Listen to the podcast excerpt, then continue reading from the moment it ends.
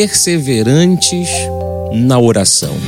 Eu quero lhe falar sobre isso. Uh, inclusive, uh, usar um texto de Paulo aos Romanos, no capítulo 12, versículo 12, quando ele diz: Regozijai-vos na esperança, sede pacientes na tribulação, na oração, perseverantes.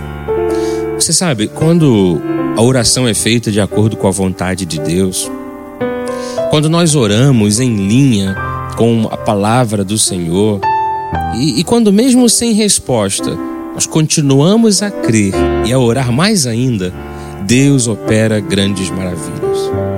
Eu sempre me recordo do caso de Elias, que era um grande profeta do Antigo Testamento, que teve que dizer ao rei Acabe que não choveria sobre a face da terra por conta de uma condenação que Deus estava lançando sobre o rei. Três anos e meio não choveu. Mas o mesmo profeta foi é, tocado por Deus para que ele dissesse ao rei: Rei, o tempo de condenação sem chuva passou e a grande chuva virá. Mas ao mesmo tempo que ele foi usado por Deus para anunciar a grande bênção, ele se pôs a orar.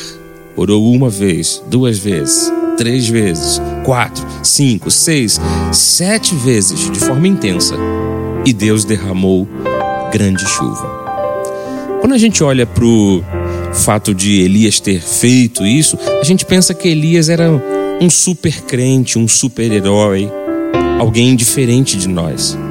Mas na Bíblia Sagrada, quando ela fala deste grande feito, o apóstolo Tiago explica que o que tem grande poder e o que tem grande eficácia é a súplica do justo quando é feita de modo insistente. E especificamente em Tiago 5,16, a palavra do Senhor diz assim: Muito pode por sua eficácia a súplica do justo. Elias era homem semelhante a nós sujeito aos mesmos sentimentos, e orou com instância para que não chovesse sobre a terra. Três anos e seis meses não choveu. E orou de novo, e o céu deu chuva, e a terra fez germinar seus frutos. Você percebe? Tiago diz que o que tem eficácia diante de Deus é uma súplica com instância, com insistência, com perseverança. Nos seus propósitos de oração diante de Deus, não desista. Seja uma pessoa perseverante na oração.